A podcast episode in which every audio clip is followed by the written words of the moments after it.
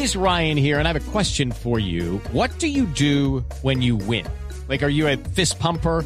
a woohooer, a hand clapper, a high fiver. I kind of like the high five, but if you want to hone in on those winning moves, check out Chumba Casino. At ChumbaCasino.com, choose from hundreds of social casino style games for your chance to redeem serious cash prizes. There are new game releases weekly, plus free daily bonuses. So don't wait. Start having the most fun ever at ChumbaCasino.com. No purchase necessary. BGW. Void were prohibited by law. See terms and conditions. 18 plus. Son las 8 de la noche. Aquí comienza Mesa Blue con Vanessa de la Torre. Muy buenas noches y bienvenidos a Mesa Blue. Dijimos hace unos días que no íbamos a hacer más debate porque el principio de este programa pues es escucharnos. Entonces tenemos agendadas tres entrevistas con los candidatos que quedan con más fuerza, digamos, en esta en este final de la contienda electoral y arrancamos hoy con Carlos Fernando Galán que vino solo, como podemos verlo en la cabina. Doctor Galán, bienvenido. Muy buenas noches, Vanessa. Muchas gracias por la invitación. Un saludo a Carolina y a todo el equipo de esta noche. Entonces lo voy a dejar que usted presente todo este equipo que trajo. Tiene a Juan Manuel Galán, que pues además de su hermano. Bueno, Juan Manuel Galán es, es, es lo que hace me él está en su- asesorando en esta campaña, eh, me está ayudando en la estrategia política eh, y pues obviamente pues la cercanía que tenemos y la experiencia que él tiene en política es muy importante para mí eh, para saber eh, en qué estamos bien, qué debemos corregir, entonces me está ayudando mucho eh, en este tema de la asesoría política. ¿Y qué cargo ocuparía en una eventual alcaldía No, de Carlos Galán? no, ¿O eso no se puede? No, no, obviamente Eso es nepotismo. Exactamente, le diste en el clavo, exactamente. Pero No, entonces sería no que se asesor hacer. ad honorem No, por nada. ladito. Yo soy su hermano y estoy para ayudarlo, pero con distancia de lo que será la alcaldía, por supuesto, porque él es el que va a ser el alcalde y tiene que tomar las decisiones con toda la independencia. Me dará buenos consejos. ¿Quién manda ahí en esa relación? No, ninguno de los dos. O sea, nosotros tenemos una relación respetuosa, cada uno ha construido su carrera política y ahora estamos afortunadamente trabajando juntos por el interés de, de Bogotá. Pero en la alcaldía él me dará consejos simplemente. Se suma el doctor Per. Bienvenido, doctor Per. Hace rato no lo tenía aquí en estos micrófonos. Me da mucho gusto. Hola Vanessa, buenas noches. ¿Y el doctor Bueno. va a ser qué? Pues un honor tener al doctor Perlen, eh, Frank Perlen, nuestro... Que en volvió nuestro a la equipo. política, entonces. Y en, y en la asesoría que nos está dando él, él pues nos va a ayudar especialmente en el tema de la relación con el sector privado. Eh, para mí en la alcaldía va a ser fundamental trabajar con el sector privado en muchos temas, el tema de la estrategia de especialización inteligente de Bogotá, la competitividad de Bogotá. Eh, entonces vamos a trabajar y él nos está ayudando en eso y nos va a guiar en esa relación con el sector privado. Póngame un ejemplo de lo que haría Fran Per a las 7 de la mañana un miércoles, por ejemplo. No, no, pues todavía no hemos hablado de eso, eh, porque estamos hablando de lo que está haciendo ahora y lo que nos está guiando en, en la estrategia. ¿Y ahora qué está haciendo? Porque arrancó cuando hoy o ya llevaba Sí, hoy unos estamos haciendo el anuncio. Eh, pues yo lo conozco hace muchos años, obviamente, pero aceptó acompañarnos en el tema eh, precisamente de la asesoría desde el punto de vista del relacionamiento con el sector privado. Eh, y nos va a ayudar a identificar qué sectores en Bogotá son más importantes, cómo podemos trabajar con ellos, cómo nos podemos acercar, cómo puede haber una sinergia con varios sectores eh, de la estrategia que tiene Bogotá en términos económicos para poder generar más competitividad, más empleo en Bogotá. Esta es una ciudad con un potencial inmenso que genera muchas empresas al año, más de 50 mil, pero no está generando empleo. Entonces tenemos que trabajar con el sector privado a ver cómo nos coordinamos mejor y cómo la alcaldía, eh, con la asesoría del doctor Pearl, va a poder articular mejor a los diferentes actores para generar más productividad y más empleo. ¿Cómo se generaría más productividad en una ciudad como Bogotá, doctor Per? Pues Bogotá genera el 26% del Producto Interno Bruto de, de Colombia. El año pasado tuvo un crecimiento del 2.9, eh, Tiene que acercarse un poquito al micrófono por porque me lo estoy... eh, punto siete puntos por encima del promedio nacional.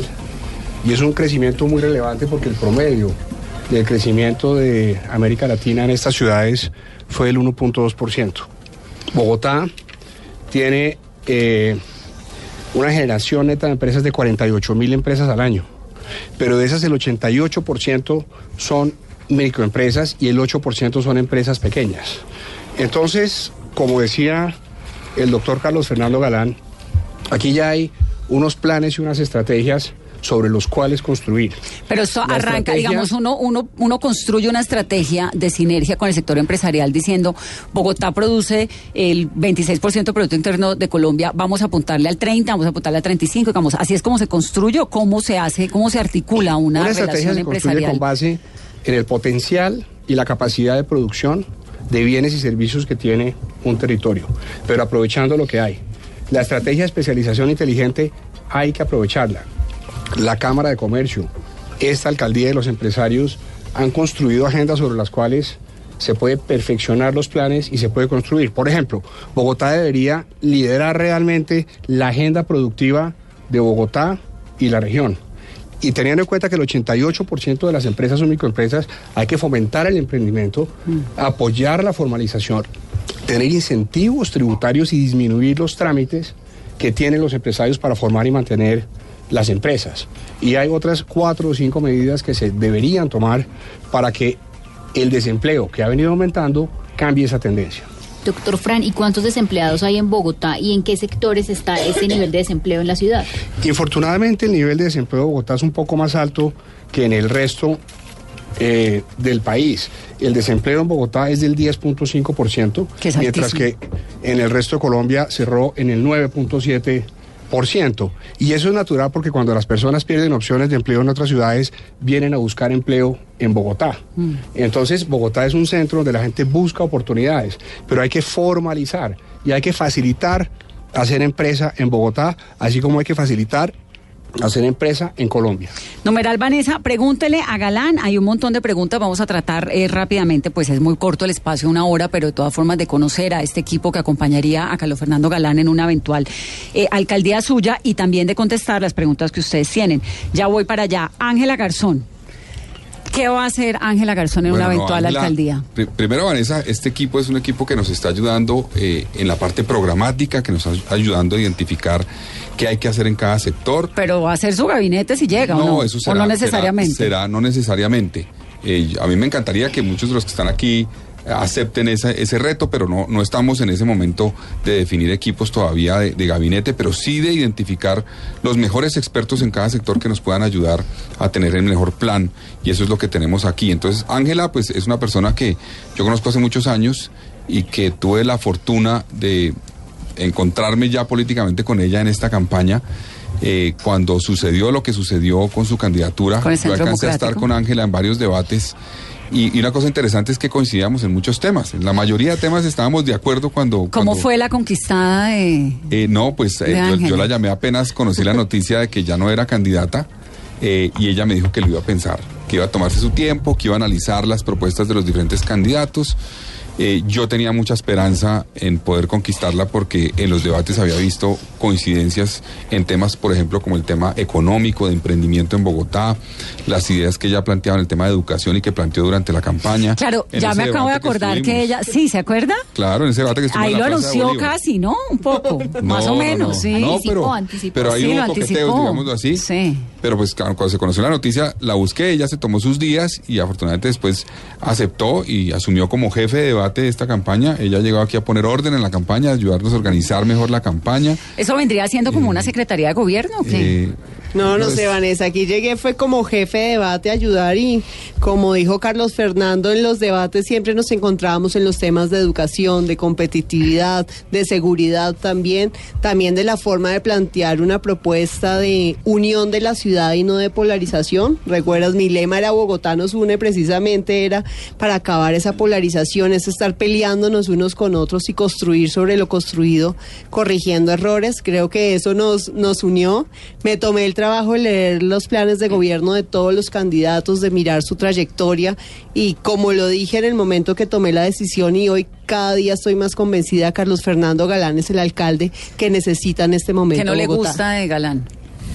Ju- No. Juan Manuel, digamos, pero No, Juan Manuel Vanessa, también. que tiene contra mí, o sea, tiene una fijación. una fijación. No, me ha gustado todo. Además, es una persona que quiere hacer las cosas bien, un buen hombre de familia, un buen padre. Hoy, ocho días de tener su segundo bebé, y creo que al ser un buen padre también será un buen alcalde.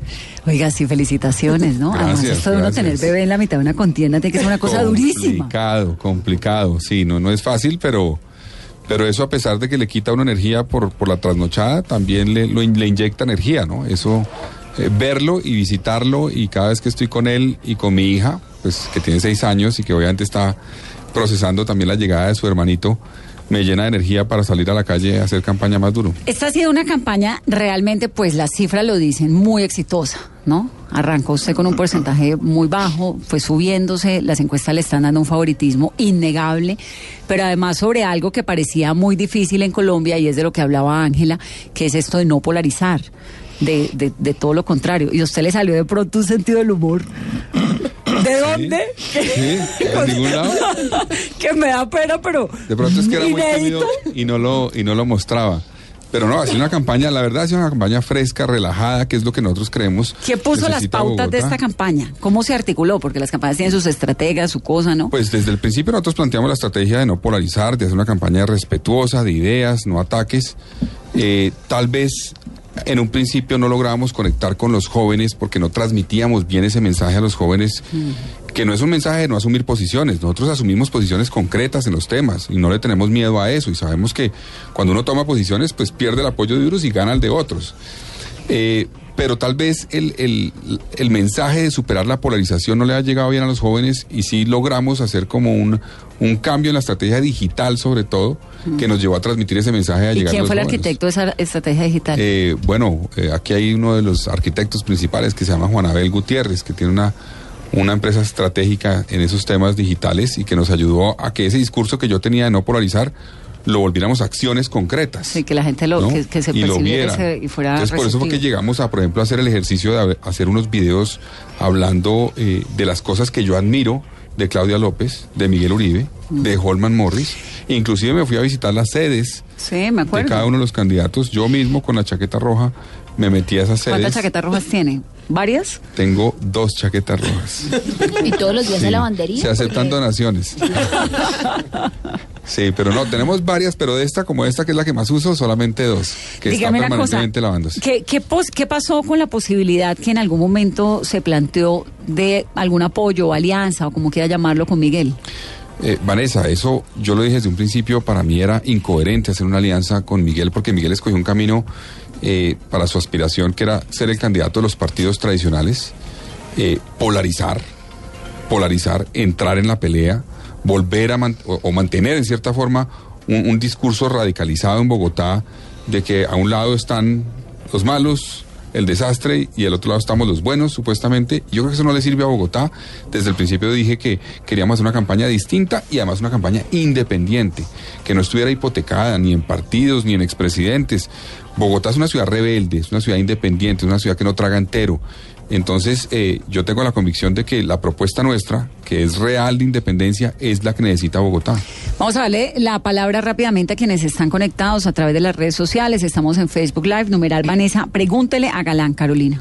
Preguntan a esta hora, Natalia de la B, Carlos Fernando Galán renunció a Cambio Radical el 5 de junio del 2018. Si el 27 de junio fuera senador, estaría obligado a lanzarse por Cambio Radical y no por firmas. Las diferencias éticas irreconciliables aparecieron justo 15 días antes de poderse liberar. También nos preguntan a esta hora... No, pero contestemos esa primero. Bueno, yo tuve diferencias con Cambio Radical eh, en muchas ocasiones, si ustedes lo recuerdan. Yo di pleitos fuertes ahí en el Oneida 2011, Pinto. Con Kiko Gómez en el 2015, con Oneida Pinto. Inclusive desde el 2009 manifesté que era una vergüenza el aval que le han entregado a candidatos que llegaron al Senado y fueron después condenados por parapolítica. Eh, llegó un momento en ese, después de la elección presidencial, primera vuelta, donde yo vi que yo había acompañado un proyecto de construcción del acuerdo de paz, claro, con discusiones y con eventualmente reparos, pero que en el fondo yo acompañaba la paz y el partido decidió irse a acompañar a un proyecto político que estaba en contra de eso que había sido el eje de la discusión política de los últimos cuatro años. ¿Usted nunca volvió a hablar con Vargas Lleras, por ejemplo? no, yo ¿Que renuncié. era tan cercano a él? La última vez que hablé fue precisamente al otro día, la segunda, de la primera vuelta presidencial, en mayo del año pasado, y renuncié. En ese momento yo no tenía una decisión tomada de si aspirar o no a la, a la alcaldía de Bogotá. Tomé bastante tiempo, ustedes recordarán que hasta abril de este año fue que anuncié mi aspiración. Entonces no hice ningún cálculo en esa decisión, sino que dije, ya llegó el momento de salirme de este partido y buscar un rumbo nuevo. Jessy Reyes, que es uno de los hombres que más conoce la justicia de este país, está asesorando al doctor Galán en qué ahora. Bueno, en, en varios temas. Para mí es un honor tener el apoyo del doctor Jesse Reyes, sin lugar a dudas. Con él hemos hablado. ¿Cómo lo convenció estamos- primero? Pues lo llamé a invitarle a que me ayudara y me dijo, listo, sentémonos un día, me parece interesante eh, lo que está planteando y sentémonos a ver cómo podemos eventualmente llegar a, a unas propuestas interesantes en varios temas. Uno, el sistema distrital de justicia, cómo logramos que la justicia funcione mejor en Bogotá. Eh, varios temas interesantes que ahorita seguramente ampliaría. Eh, un tema fundamental es que se habla mucho en la política de seguridad del tema carcelario. ¿no? Que eso es un elemento fundamental, del tema represivo y carcelario. Pero no se habla mucho, por ejemplo, del tema de cómo enfrentar la reincidencia y reducirla. ¿Cómo Pues sí, porque en realidad uno de los grandes problemas que ve uno en Bogotá, y ahí le voy a preguntar al doctor Reyes, es eh, los rompevidrios, ¿no? Por ejemplo, los vándalos de Transmilenio, bueno, la, la vida, con la seguridad de la vida cotidiana que indudablemente nos afecta a todos, pero resulta que lo que uno ve es que muchos de estos eh, vándalos son reincidentes, ¿no? Es que este señor llevaba, cin- lo habían eh, capturado cinco veces, pero por alguna otra razón no sé, falencias de la justicia, lo que sea, terminaban libres o terminan libres y, y siendo reincidentes, a propósito de lo que usted dice. ¿Cuál sería la propuesta o, cuál es el, lo que usted plantea, doctor Reyes, frente a este tema de la reincidencia que creo que es tan cotidiano y tan preocupante? En esos temas, por ejemplo, normas legales hay. Lo que suele fallar es, curiosamente, los sistemas de información y la comunicación entre las, eh, entre las alcaldías, la policía y, los, y la Fiscalía General. Porque hay normas que permiten eh, imponer medidas de aseguramiento a las personas que tienen eh, antecedentes. El problema, repito, está en esa comunicación y por eso Carlos Fernando ha propuesto un trabajo mucho más estrecho con la Fiscalía General de la Nación para poder controlar esa clase de reincidentes. Pero ¿cómo sería ese trabajo? Porque supongo que todos los alcaldes de Bogotá hubieran Hay- querido hacerlo. Sí, pero curiosamente en eso sí hay mucha falla en articulación de, eh, de información de lo que ocurre día a día con la policía y con la fiscalía. Mire, por, por extraño que Como que, se parezca... archivan los procesos en la fiscalía. ¿o Más qué? que archivarse, es que no queda registrado y no hay una comunicación fluida entre los diferentes actores del, del sistema. Le iba a decir que por extraño que le parezca, eh, en Colombia no había un sistema de estadísticas judiciales hasta hace cuatro años. En Colombia. Eh, ya se está empezando a, consolidar ese sistema nacional de estadísticas. Ahora hay que bajar eso a nivel de, de ciudades y articular, repito, la información de la policía, que manejemos información eh, consistente de lo que son los reincidentes, eh, de cuántas capturas y por qué razones se está capturando a la gente y cómo eso puede influir en las medidas de aseguramiento que puede pedir la fiscalía. ¿Por qué a una persona la capturan en flagrancia, que creo que es como tan evidente, ¿no? Y, y queda libre, tan rápido. Teóricamente solo debería quedar libre si no tiene antecedentes, si no es un reincidente. Y ahí es donde le digo que suelen fallar la información. comunicación? Es un problema de, de- de transmisión de información. ¿Por qué los vándalos del SITP, que los ve uno ahí, que están eh, tan, tan evidente, eh, no sé, tal vez los manifestantes, por ejemplo, los protestantes, que la imagen de la universidad distrital eran esos tipos queriendo tumbar y destruir un bus del SITP? Eso uno en cualquier país civilizado del mundo dice, esta gente termina en Guantánamo. ¿Por qué en Bogotá se, se- esto pasa? Le repito, eh, legalmente sí está previsto para casos de reincidencia detención preventiva. Por supuesto que la detención preventiva no es ni una sanción anticipada ni se está buscando que se le aplique a todas las personas, pero la gente que reiteradamente comete delitos tendría que tener una medida de aseguramiento y así está previsto en la Claro. ley. Es un problema, repito, simplemente de manejo de información. ¿Y qué van a hacer, por ejemplo? Porque en muchos casos eh, quienes están robando celulares, bicicletas, son menores de edad. Sí, el problema de los menores de edad es un, men- es un problema muy grande y en general hay que distinguir temas de seguridad y temas de justicia. En seguridad es muy importante, como decía Carlos Fernando hace un rato, temas de, de- represión, pero es muy importante un tema de prevención y sobre eso Carlos Fernando tiene varias eh, eh, propuestas eh, importantes porque se necesita no solamente sancionar de manera, sobre todo, rápida a las personas que cometen delitos, sino ante todo evitar que las personas sigan cometiendo delitos, evitar que las personas que eh, han sido sancionadas vuelvan a reincidir. Carlos Fernando mencionaba ahora un, proble- un problema muy grande de, de reincidencia que, se tiene. Bogotá a partir de este año está manejando, por ejemplo, una figura que es la Casa Libertad. Eso es una figura que creó el Ministerio de Justicia hace, unos años como un piloto para tratar de combatir reincidencia. La reincidencia a nivel nacional está aproximadamente en un 19%. Eh, el experimento que se hizo con, con Casa Libertad muestra que las personas que pasan por esa Casa Libertad reciben apoyo y ayuda para reinsertarse en la sociedad tienen un nivel de reincidencia del 3%. Ah, se Es reduce del, 10 16 del 18, del, del 19 al 3%. ese, ese indicador del 19%. Deme, compáremelo con otro país del mundo, no sé, con alguna No, cifra que tenga como a- para a nivel- entender a qué tan está A nivel internacional más o menos está entre el 18 y el 22% de los índices de reincidencia. Digamos que Colombia no está especialmente mal en, un- en- en- en estadísticas globales de reincidencia. Lo que llama la atención es que em, medidas como Casa Libertad son capaces de bajar eso al 3%.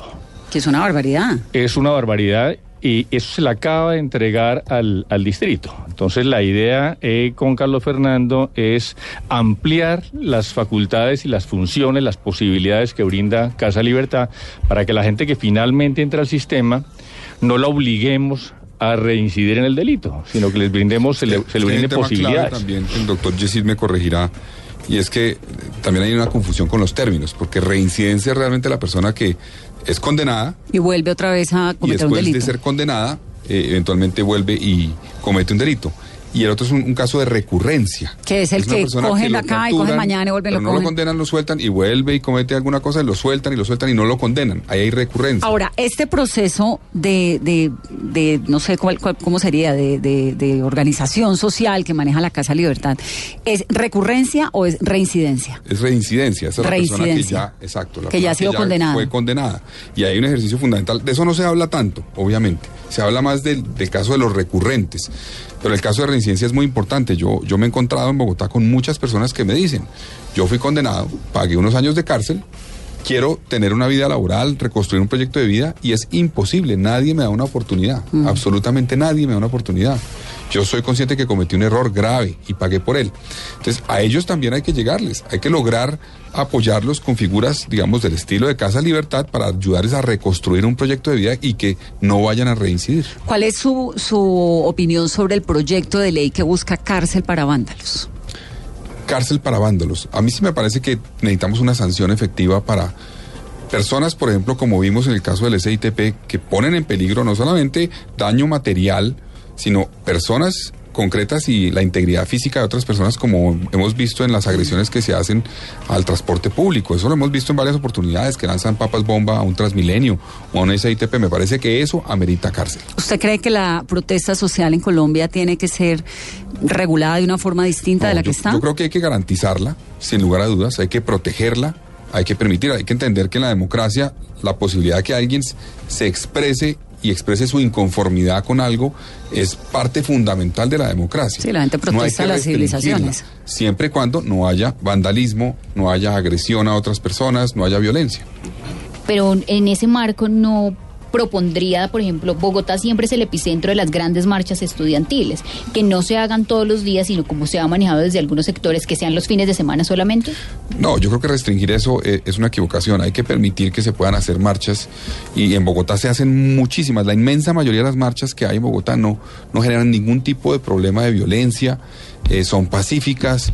Eh, solamente es una minoría y unas pocas que generan eso y no es la marcha en sí, sino algunas personas que se involucran en la marcha y lo hacen. Entonces hay que tener la capacidad como Estado de diferenciar eso, proteger, permitir, ayudar, acompañar en cierta forma que puedan expresarse quienes quieran hacerlo, pero evidentemente ser radical a la hora de atacar a los vándalos y que y las personas que con violencia buscan afectar las mismas marchas. ¿Y qué le, ha, qué le ha hecho falta a las autoridades para lograr identificar a quienes se infiltran en las marchas? Porque ese es el tema que siempre pasa, una marcha que termina en desmanes, como las últimas... No, terminan delegitimando la marcha, la protesta, termina la ciudad convertida en un caos, parece una anarquía. Es decir, uno, uno a veces dice, bueno, pero está, es decir, todo el mundo tiene derecho a protestar, de acuerdo, es el, el principio elemental de la democracia. Sin duda. Pero uno también tiene derecho a una ciudad que medio funcione, ¿no? No, sí, claro, pero por eso hay que ver cómo se coordina, digamos, yo, yo creo que uno puede tener diálogo con los organizadores de las marchas para que tengan la posibilidad de hacerlo, pero dialogar con ellos para que se proteja su marcha, se garantice que no va a ser afectada por eso, porque también es afectada por esos vándalos que se infiltran y que buscan dañar la legitimidad de la protesta. Entonces hay que hacer un esfuerzo mayor con los gestores de convivencia que tiene el distrito, un esfuerzo de diálogo con los organizadores para que las marchas no vayan a terminar eventualmente siendo afectadas por ¿Usted cree que siendo joven tiene más acceso a los jóvenes inconformes, a los estudiantes? A... Pues yo, yo digamos, eh, yo creo que aquí la edad debería Bueno, ser ya no sé si es tan joven, ¿no? Eso era antes. ¿Cuántos años tiene? 42 años. Pero sí creo que me- súper joven. por lo menos en las encuestas me estoy conectando muy bien con los jóvenes últimamente, entonces estoy convencido que voy a poder tener un diálogo abierto y constructivo con ellos. Y el doctor Jesse Reyes, entonces, ¿se queda asesor?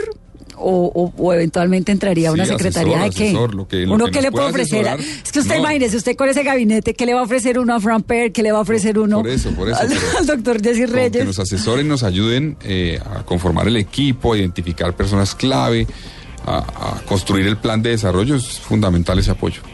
Y es que en este equipo, Vanessa, están cuatro exministros, dos precandidatos presidenciales. Claro, no es que tiene un equipo, pues, de primera.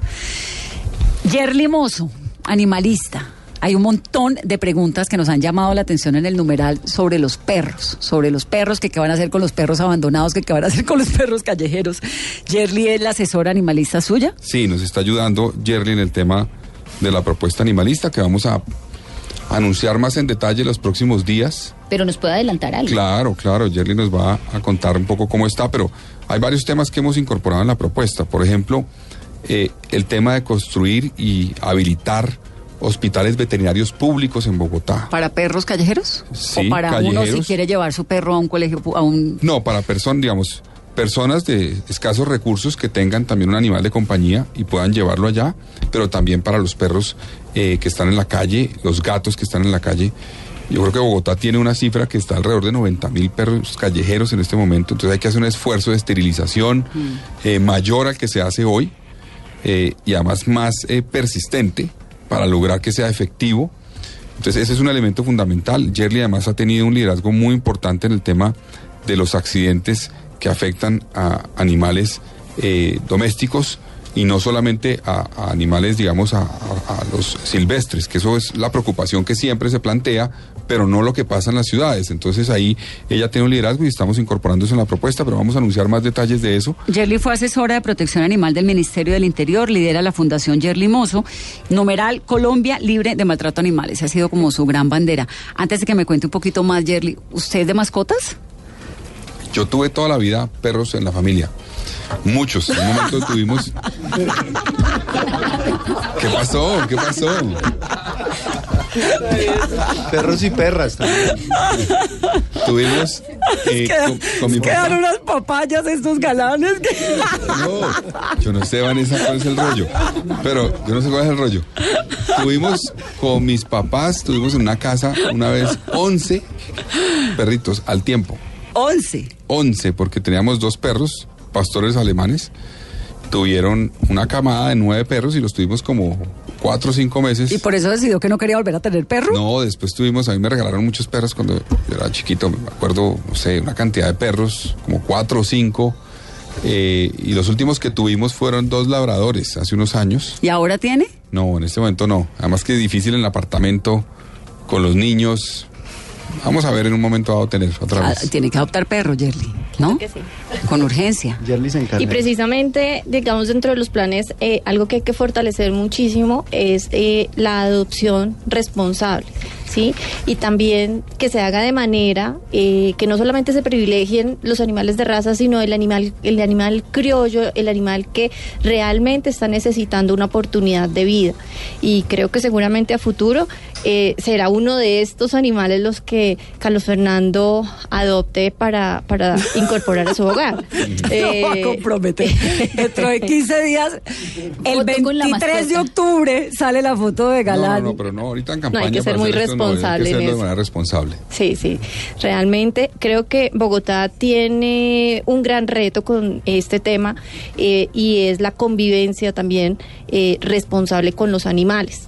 Eh, cada día hay más personas que tienen animales y que los abandonan. Entonces todo esto nos lleva Mm. ¿Por qué a... la gente abandona a los perros, Yerly? Mira, hay varios... Hay, hay varias mm, cosas y una de ellas es, por ejemplo, que cuando van a arrendar apartamentos les prohíben la tenencia de animales en, en, en estos sitios. Entonces la gente decide arrendar y abandonar el animal. Esto realmente es un drama que no puede seguir pasando en Bogotá ni en ninguna parte del país. Tenemos que reglamentar de manera drástica eh, lo que es adquirir un animal, sea en compra, sea en adopción. Cuando dices que reglamentar de manera drástica, ¿qué significa eso? Digamos, ¿qué hay en la regulación que cambiaría? Claro, ¿O existe. que propondría la administración Galán para cambiar? Bueno, en, en, en ese tema, digamos, hay que tener, eh, existe ya el código de policía que nos eh, da algunos lineamientos, como por ejemplo que los animales eh, tienen eh, que tener el cuidado de una persona responsable. Entonces empezar porque el código de policía lo podamos organizar e implementar de manera eh, adecuada eh, en Bogotá porque no podemos seguir permitiendo que todo esto nos lleve a temas de maltrato animal, eh, toda esta fabricación de animales eh, caninos, eh, y, y de esta manera vamos a, a colapsar eh, eh, la ciudad en temas que no tienen por qué ser. Y hay otro, otro tema muy delicado con los animales y es pues el popó de los perros. Bogotá se ha vuelto una ciudad donde los parques son imposibles y el código de policía le mete multa de 100 mil pesos tal vez. 110 mil pesos. 110 mil pesos a, quien no recoja. de los propietarios de, de- Claro. los animales que tenemos que tener un esfuerzo mayor de cultura ciudadana. Claro, está el código, que es la sanción, pero también eh, promover el tema de educación y cultura ciudadana, y eso tiene que ver con el, eh, la tenencia responsable de, de un animal de compañía. Es fundamental generar esa, esa conciencia desde además desde los niños. ¿No? Sí. Un esfuerzo que hay que hacer grande. sensibilizar y educar eh, el tema del manejo de las excretas en los parques, ¿sí? También hay algunas estrategias eh, de sitios especiales para, eh, para que no sean utilizados eh, y, y que no genere este tipo de, de, de excretas, sí, de incomodidad. Incomodidades, es que los parques, hay un montón de parques de Bogotá que están muy bonitos, pero donde realmente usted no puede hacer un picnic, no puede eh, caminar, no puede lo que sea, porque pues son, que se volvieron letrinas de los animales, de los Sí. perros. En Porque los dueños no recogen, ¿no? Exactamente. Y hay muchas estrategias también a nivel educativo que se han implementado en otros países, ¿sí? Y ya hay aplicaciones, hay, hay temas coercitivos, hay temas educativos, hay campañas eh, muy divertidas también que han tenido unos resultados y un impacto en que la gente realmente recoja las excretas para que permita una convivencia en sociedad responsable con los animales y también con los humanos, porque tenemos que equilibrar esto. Doctor Galán, ¿qué opina de ese polémico proyecto que se está trabajando en el Congreso? Porque vemos a diario casos en redes sociales de los perritos atropellados y que atropellan y salen a la huida los conductores. Están buscando que con el SOAT se puedan atender eh, los perros atropellados y accidentados. Bueno, no, no conozco el proyecto en detalle, pero me parece que tiene sentido. Eh, tiene sentido, pues eso depende de- del Congreso de la República. Obviamente no es un tema de la alcaldía, pero sí tiene sentido buscar fórmulas para poder proteger a estos animales. ¿Está de acuerdo con el proyecto? Yo estoy de acuerdo, sí.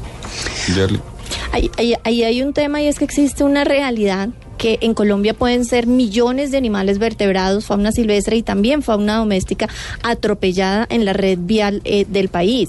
Bogotá no se salva de esto y allí tenemos que implementar medidas también de seguridad vial, medidas preventivas y mitigar este tipo de atropellamientos. Hay unos que son también con sevicia, yo creo que en esos casos hay que eh, eh, aplicar también la ley en, en lo que respecta a este tema, porque hay algo importante y es que los accidentes pueden estar ocurriendo, pero lo que no puede pasar es la omisión de socorro a los animales. Vamos a hacer una pausa rápidamente, 8.33, estamos hablando, numeral, Vanessa, pregúntele a Galán, regresamos en breve, estamos con el equipo de Carlos Fernando Galán, candidato a la alcaldía de Bogotá, volvemos en breve.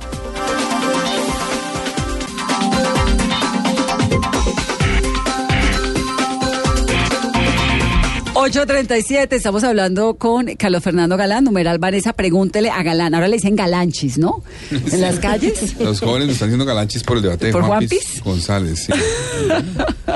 No me molesta. No, no le incomoda. ¿Qué le molesta? No, la mentira. Bueno, ¿usted es mal geniado? Un poquito, ¿no? yo- yo- ¿O no? Sí, será, no creo. Su No papá era mal geniado, tenía fama de mal geniado. ¿Mi papá? Sí, un poco. No. Estoy haciendo una serie de investigaciones para esta entrevista, a ver qué les acaba de nuevo. No, yo no creo, yo no creo que mi papá fuera mal geniado, mi papá era al contrario, era realmente de buena onda todo el tiempo. Solamente se ponía un poquito alterado en el Congreso, en los discursos. En, al- en algunos episodios. Y cuando recibía las notas del colegio nuestros, de resto. ¿Porque era mal estudiante o tranquilo. porque se ponía de mal No, a genio? veces, a veces hay que, notas que no le imagínese gustaban. uno tanto. con tres, tres en la casa. ¿Y Claudio? Claudio, mal geniado, no, No, pues que no, mal geniado no, pero sí, ¿qué, qué rol, dicho. qué rol está? ¿Es- es- ¿Habla con usted o a Pues Claudio sí, ya no, no, le...? me está acompañando también algunos recorridos. Él, él, digamos, no se ha metido en política. Nunca. Eh, es una persona más técnica, se ha dedicado al tema técnico, trabajó mucho en planeación, en temas de planeación, trabajó en planeación nacional, planeación de Cundinamarca. Eh, pero pues él, sabe mucho, por haber conocido el tema de Cundinamarca, sabe mucho del tema de Bogotá y la región. Eh, y por eso me, ha dado consejos sobre cómo, cómo plantear la relación de Bogotá con los municipios vecinos, cómo buscar eh, esa política que lleve a coordinarnos mejor. Bogotá tiene un reto grandísimo, mientras que Medellín, por ejemplo, por el área metropolitana, pues funciona mucho mejor y se coordinan bien. En Bogotá hay una disputa permanente entre Bogotá y los municipios y Cundinamarca, entonces hay que construir una agenda común y él me ha ayudado en esas ideas. El proyecto de la Vanderhamen, que es tan polémico, que es tan peñalosista, usted pues es eh, bastante peñalosista. Hoy en día, en este nivel, digamos ya de la candidatura a la alcaldía, ¿qué se le pasa por la cabeza? No, a ver, yo, yo he dicho claramente en todos los debates que no estoy de acuerdo con urbanizar la Vanderhamen, pero sí creo que no es incompatible proteger la Vanderhamen con hacer, por ejemplo, las vías que estaban y estaban proyectadas desde hace más de 40 años por esa zona. Entonces, vía sí, pero viviendas y casas. Exacto. Más de las que hay, porque pues igual hay viviendas y hay fábricas y hay otras cosas. Hay diferentes cosas. Hoy en los predios de la Vanderhamen hay, hay predios de equipamientos educativos, por ejemplo. Hay cultivos. Pero, pero yo no estoy de acuerdo con desarrollarla, con urbanizarla, sí con hacer las vías. Y creo que esas vías son fundamentales para Bogotá. Yo, yo he hablado con el doctor Carlos Costa, que está aquí, que ahorita hablará seguramente, exministro de Ambiente, con eh, Brigitte Baptiste, por ejemplo, sobre ese dilema de si se puede o no proteger la Vanderhamen haciendo las vías. Y muchas ciudades del mundo han logrado tener y preservar reservas urbanas, eh, garantizando una infraestructura de conectividad. Entonces yo creo que se puede hacer, depende de cómo se haga. Evidentemente no cualquier vía atravesada por la Vanderhamen va a protegerla, pero sí Bien. se puede hacer. Hay, por ejemplo, el caso de la ciénaga de la, de la Virgen en Cartagena, se hizo un viaducto para proteger la ciénaga y no tener que hacer una avenida que afectara la ciénaga y, y eso está funcionando muy bien. Entonces yo creo que es viable eh, conectar o digamos hacer compatible ese desarrollo vial que necesita la región, toda la región, con proteger lo que significa la Vanderhamen en términos hídricos para esa zona de Bogotá. Transmilenio por la séptima, Yo estoy de acuerdo con Transmilenio. Creo que por la séptima. sí, sí, yo creo que sí.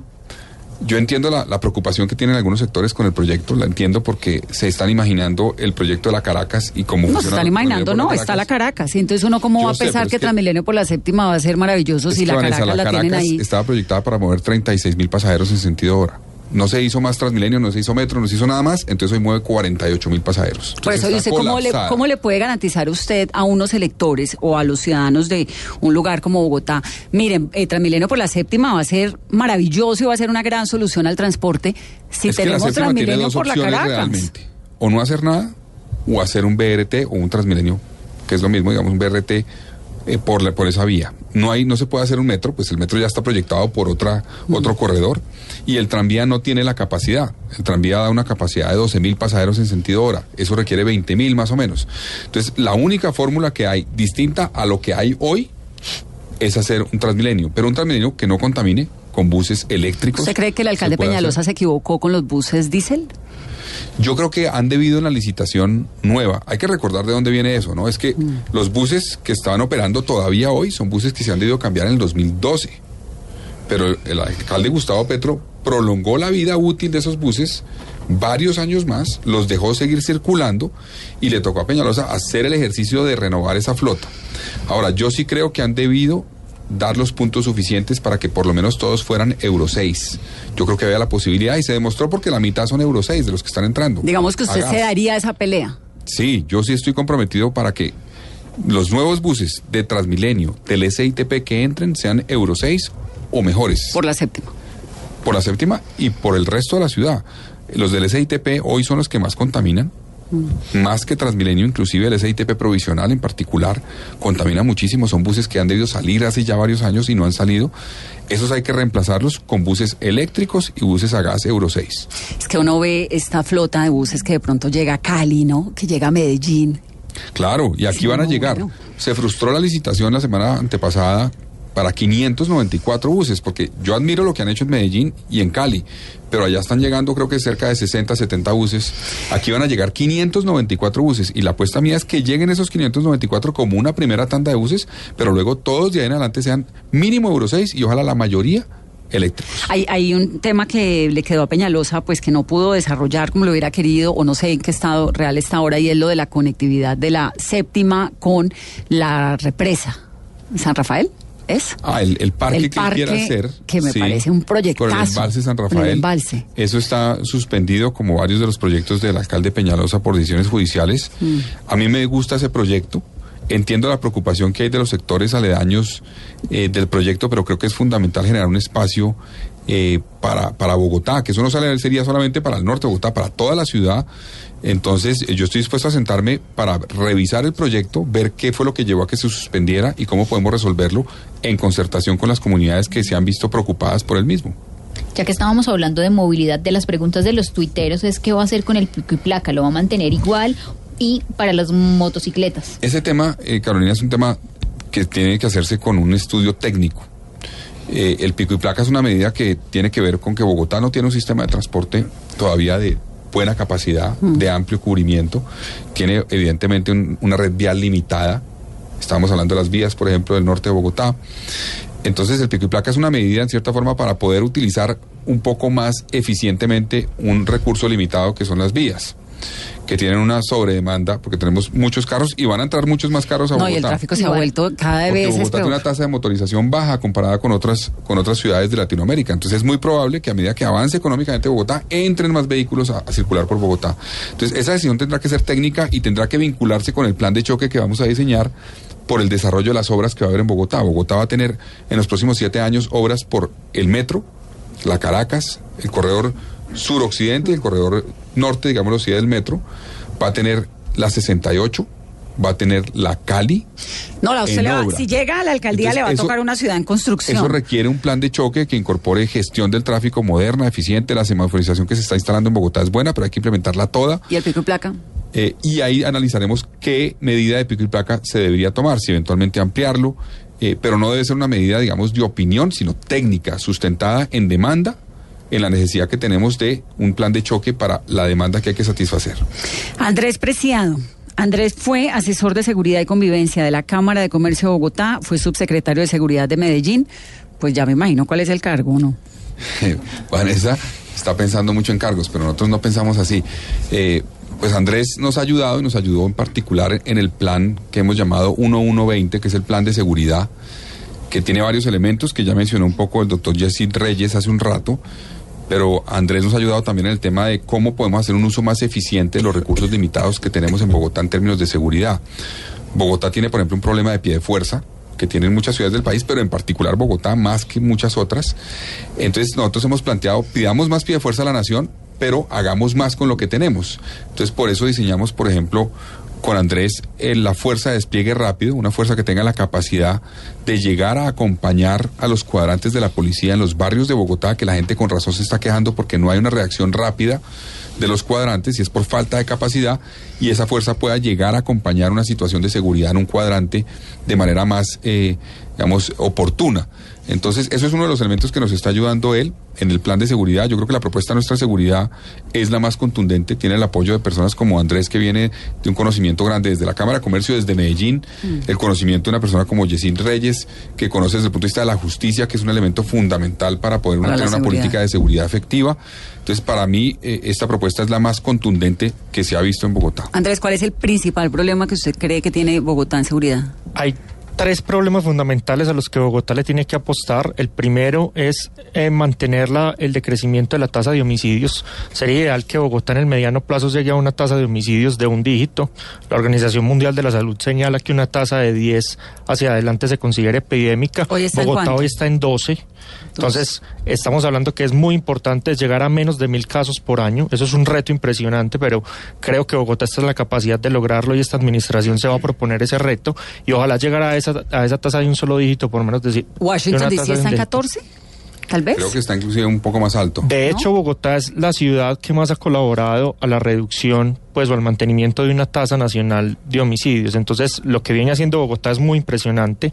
Una tasa de homicidios de 12, comparado, por ejemplo, con Medellín es 24, Cali es 55. Palmira.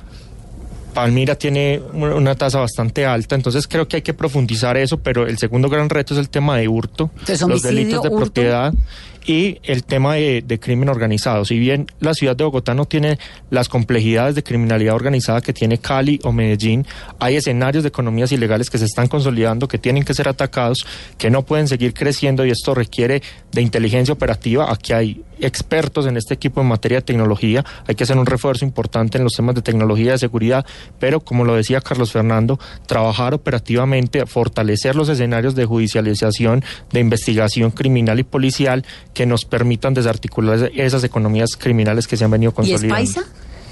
¿Lo importó? Eh, pues es que aquí vamos a traer personas de todas las regiones. Bogotá, Vanessa lo sabe muy bien, es una ciudad que atrae talentos eh, de diferentes regiones del país y creo que eso es una de las riquezas fundamentales que tiene Bogotá. Y es que aquí llegan personas de todas las regiones eh, a buscar oportunidades y a también darle oportunidades a la ciudad de tener su talento. Entonces, claro, aquí vamos a tener personas de diferentes De regiones. Carlos también eh, viene de, de la costa, en fin. de- Carlos fue director del IDEAM. Carlos Costas, ingeniero civil, fue ministro de Ambiente y de Vivienda. Carlos, Buenas, pues feliz de estar en el equipo de Carlos Fernando. tiene que acercarse un poquito más al micrófono. Feliz de estar en el, en el equipo de Carlos Fernando porque es una persona que tiene claro el rol del medio ambiente para la estabilidad y la sostenibilidad de la ciudad. Y, y es increíble las conversaciones que hemos tenido, cómo, cómo realmente eh, está comprometido a hacer las inversiones que se requieren para, para avanzar en una ciudad que tiene un potencial ambiental enorme, eh, y que, pero que también tiene unos retos gigantes, como los que se hablaban ahora de calidad de aire, que es ¿Qué tan eh, grave o cómo es la situación del aire de Bogotá? Digamos, uno sabe la de Medellín porque la miden y porque pues está to- total, eh, constantemente en los medios. Sí, pues, la Bogotá, Bogotá, no sé. Bogotá es una ciudad que, que realmente tiene una calidad de aire que no es la que se merecen, eh, eh, que no se merece un ser humano.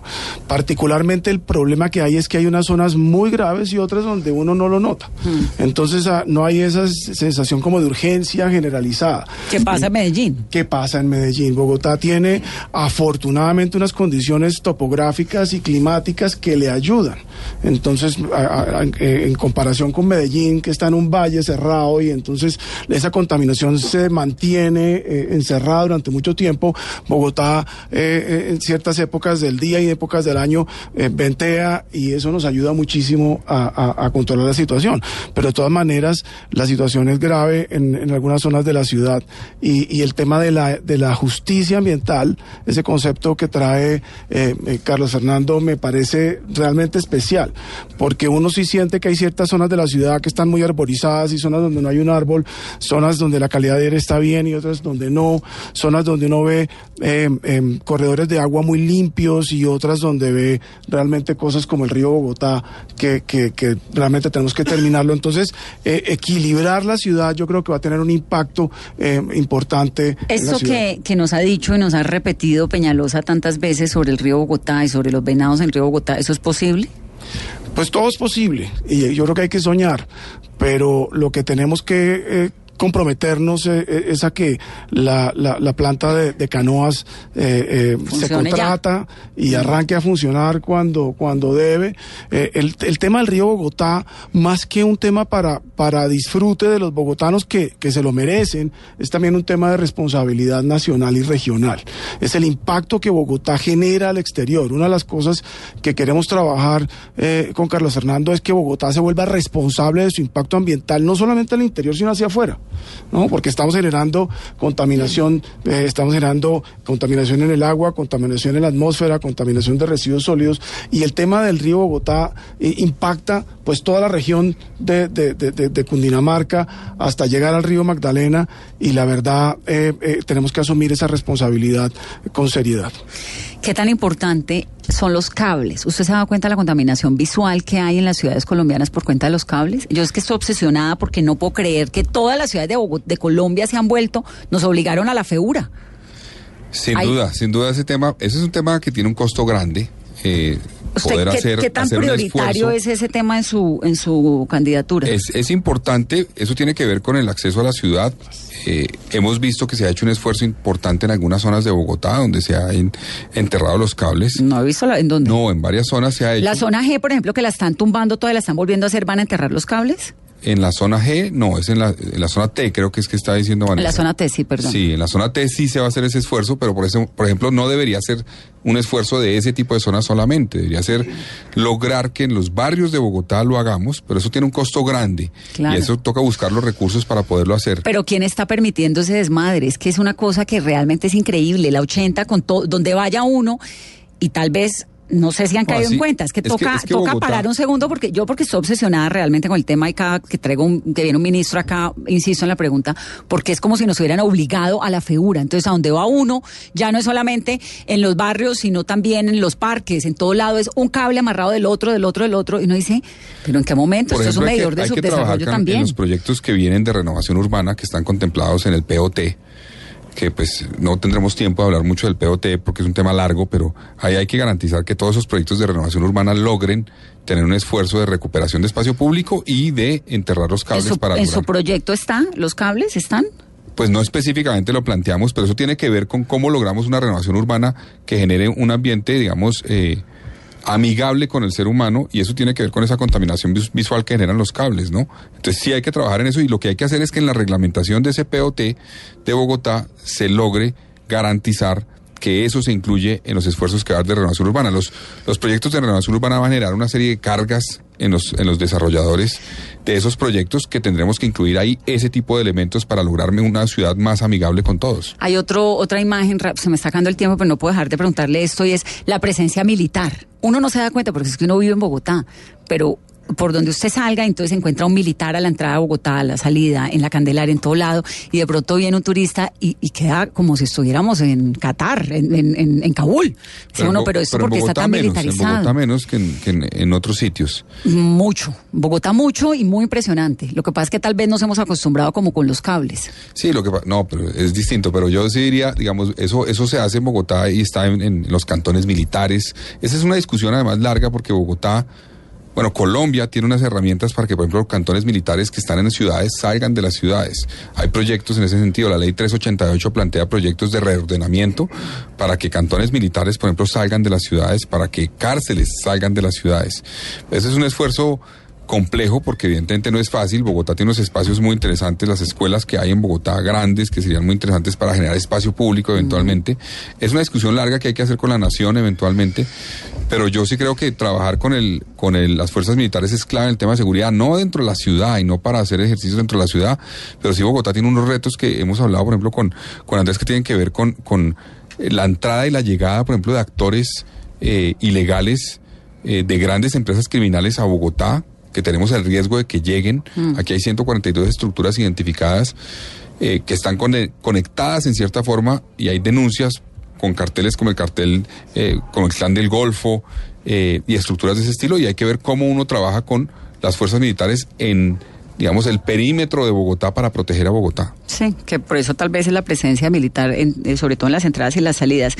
Silvia Delgado fue asesora de la delegación del gobierno en los diálogos de paz en La Habana, secretaria del gabinete del Ministerio de Defensa. También Silvia, lo suyo es seguridad.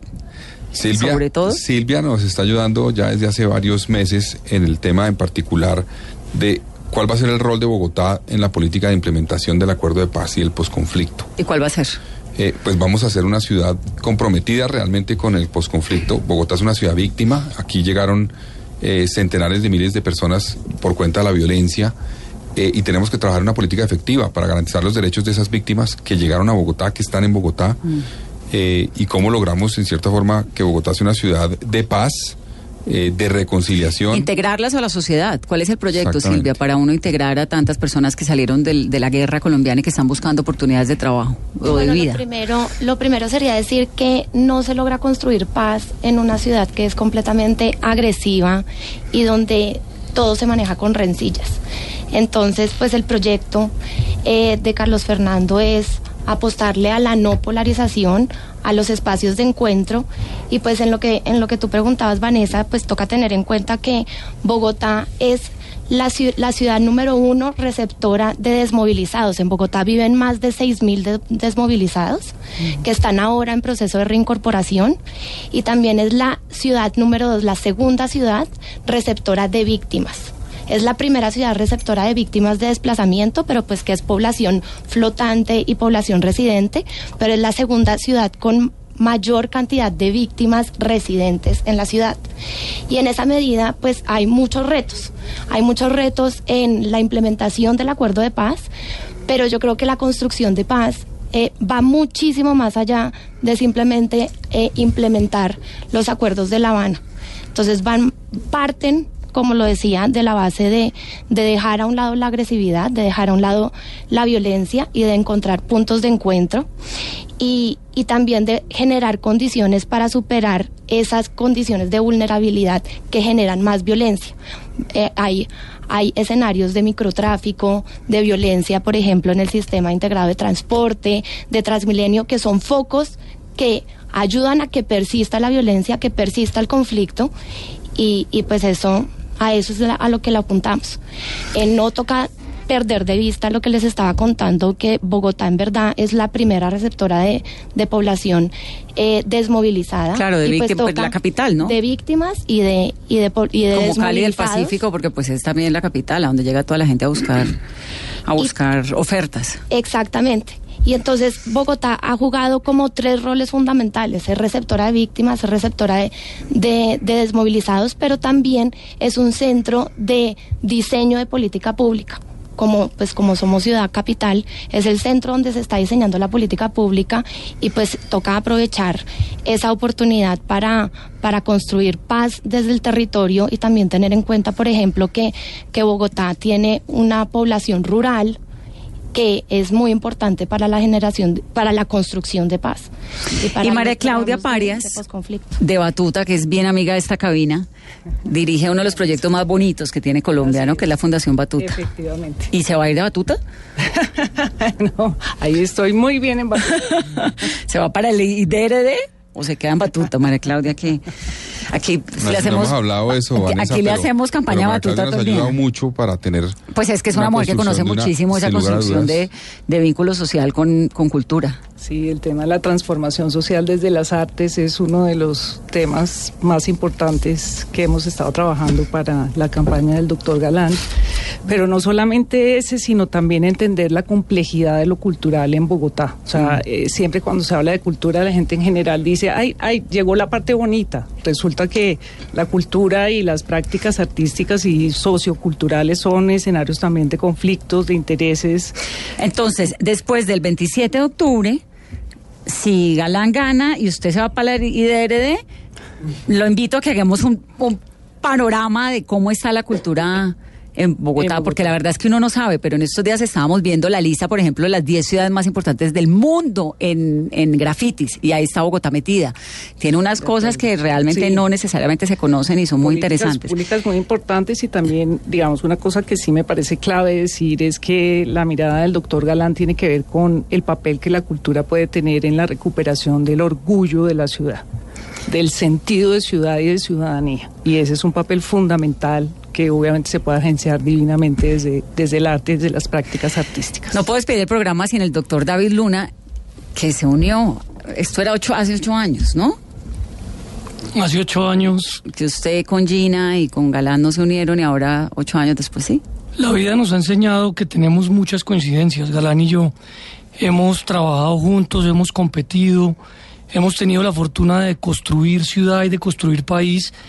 Y créame, Vanessa, que en la vida eh, también es interesante poder eh, declinar aspiraciones y apoyar a quien uno cree está en el momento ideal para gobernar una ciudad. ¿En qué momento usted dijo yo me voy por Galán y voy a no me voy a no voy a continuar en esta búsqueda de la alcaldía de Bogotá? El día que decidí no aspirar, el día que decidí no aspirar, ese día conversé con Galán, eh, le conté que lo iba a apoyar frontalmente y lo anunciamos días después, semanas después. Pero acá lo importante es que yo creo que Galán es la persona, primero, que tiene la ciudad en la cabeza para resolver los problemas a la gente. El ciudadano que seguramente nos está oyendo eh, quiere que le resuelvan sus problemas, lo que está sufriendo, lo que está necesitando. Segundo, lo han mencionado en esta mesa, eh, Galán llega a unir una ciudad que necesita eso, unirse. Una ciudad que no puede seguir polarizando y no puede seguir dividiendo, porque eso nos hace daño, primero como ciudad, pero segundo como sociedad.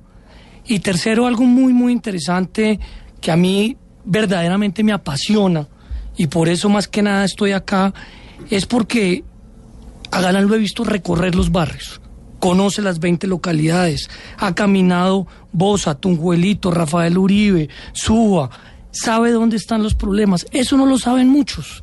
Y uno para gobernar esta ciudad necesita conocerla desde adentro. Los problemas de la Marichuela, de Barranquillita o de Santa Marta en Usme son totalmente diferentes de los problemas de Santa Cecilia en Usaquén, o de los problemas que puede tener Paraíso en Chapinero, o de los que puede tener Bolivia. En fin, eso Galán lo conoce. Y por eso estamos... Y usted también. Y yo también. Claro. Yo también. Y lo que quiero es aportar. Y aportar para evitarle la respuesta. Yo- la pregunta ¿Lula va a ser que como vicealcalde? apor- Aportar.